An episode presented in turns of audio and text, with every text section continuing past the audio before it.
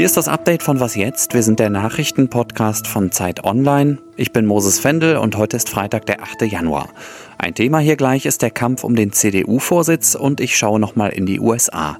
Redaktionsschluss für diesen Podcast ist 16 Uhr. Willkommen nochmal am Ende dieser aufregenden Woche, die vor allem im Zeichen der Geschehnisse in Washington und des verschärften und verlängerten Lockdowns in Deutschland stand. Ich will heute schon über ein Thema sprechen, das uns nächste Woche wahrscheinlich sehr beschäftigen wird, nämlich die Wahl des Parteivorsitzenden der CDU. Meine Zuhörer und Zuhörerinnen wissen wohl ungefähr alle, dass ich in Köln geboren bin. Konrad Adenauer, CDU-Vorsitzender von 1950 bis 1966.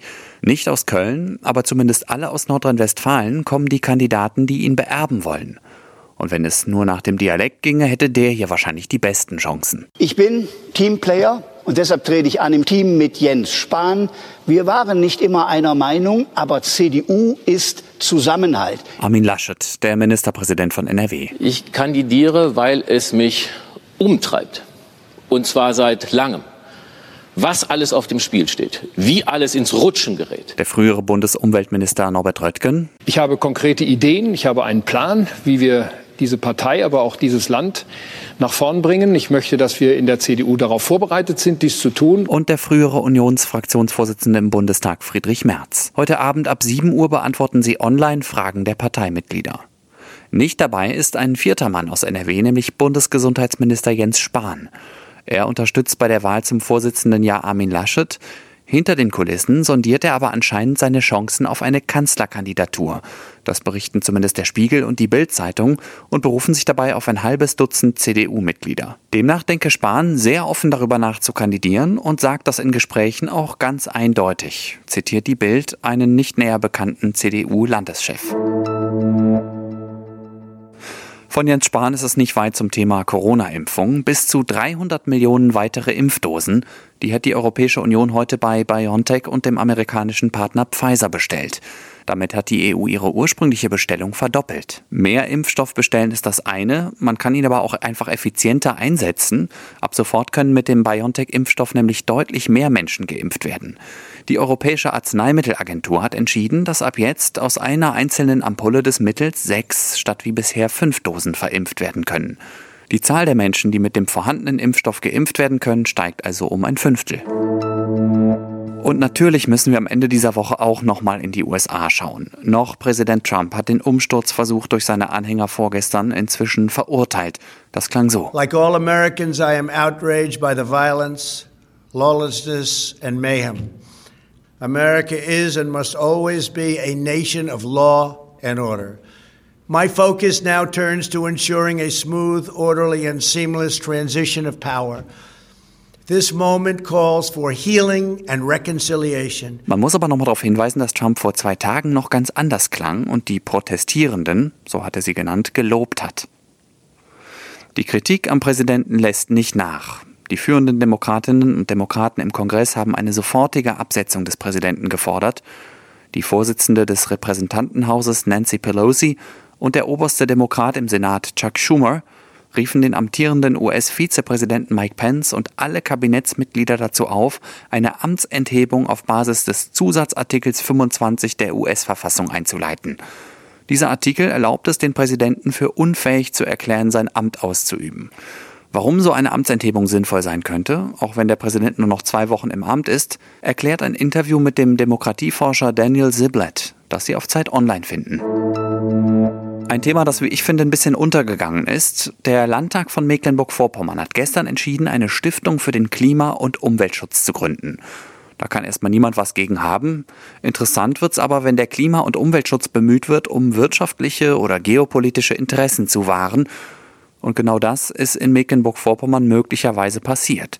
Ministerpräsidentin Manuela Schwesig hat nämlich in demselben Video, in dem sie die Gründung der Stiftung bekannt gegeben hat, einen Zusammenhang zur Erdgaspipeline Nord Stream 2 hergestellt. Ja, wir räumen der Stiftung die Möglichkeit ein, der Ostsee-Pipeline zu helfen.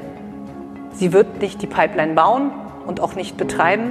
Sie kann einen kleinen Beitrag leisten, die Pipeline zu unterstützen. Das wirft bei mir ein paar Fragen auf, die ich klären will mit unserem außenpolitischen Korrespondenten Michael Thumann. Hallo Michael. Hallo Moses. Was soll das mit dieser Stiftung und worin besteht der Zusammenhang zur Ostsee-Pipeline? Ja, diese Stiftung, die soll ja, sagt Manuela Schwesig, den Klimaschutz verstärken. Und ihr wesentliches Argument ist, dass Gas eine Brückentechnologie sei von den fossilen Brennstoffen zu den postfossilen, erneuerbaren.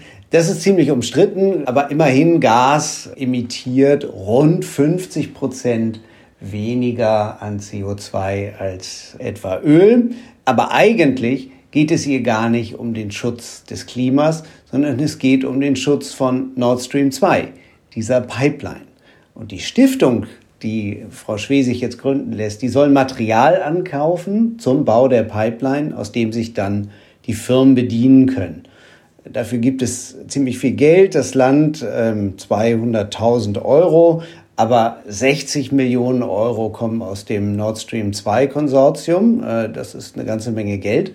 Und wenn die Amerikaner dann Sanktionen gegen die Pipeline-Bauer verhängen werden, dann, und das ist der Gedanke dahinter, sollen die Sanktionen diese Stiftung treffen, die mit Amerika keine Geschäfte macht. Im Gegensatz zu den Firmen, die teilweise in Amerika engagiert sind oder international tätig sind und dadurch sehr empfindlich sind gegen US-Sanktionen. Glaubst du denn, dass dieses Kalkül aufgeht? Ich bin da skeptisch. Die Amerikaner werden das natürlich sofort durchschauen.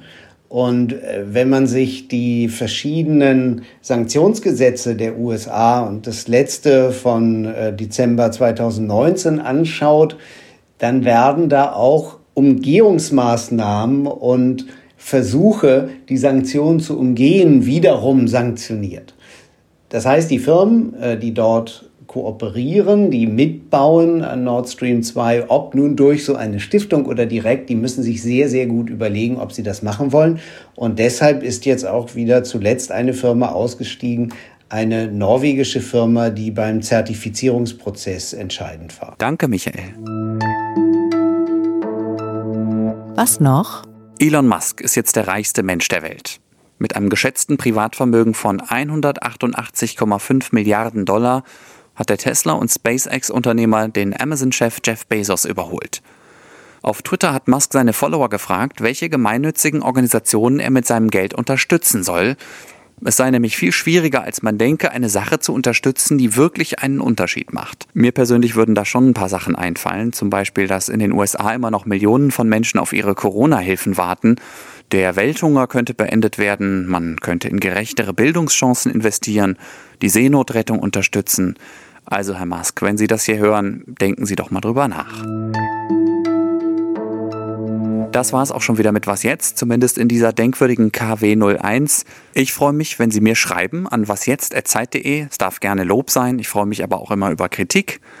Und ich möchte noch auf die neueste Folge von unserem Politik-Podcast Das Politikteil hinweisen. Da geht es ebenfalls um den digitalen CDU-Parteitag nächste Woche und die Nachfolge von Angela Merkel. Ich bin Moses Fendel, schönes Wochenende und tschüss.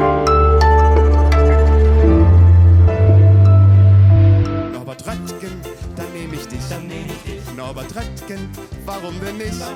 Was er politisch will, ich weiß es nicht, doch mir gefällt halt sein Gesicht. Dieses Grübchen schnuckelig, warum nicht, warum nicht? Worum geht's ihm inhaltlich? Keine Ahnung, weiß ich nicht, doch wow, das Gesicht, warum denn nicht?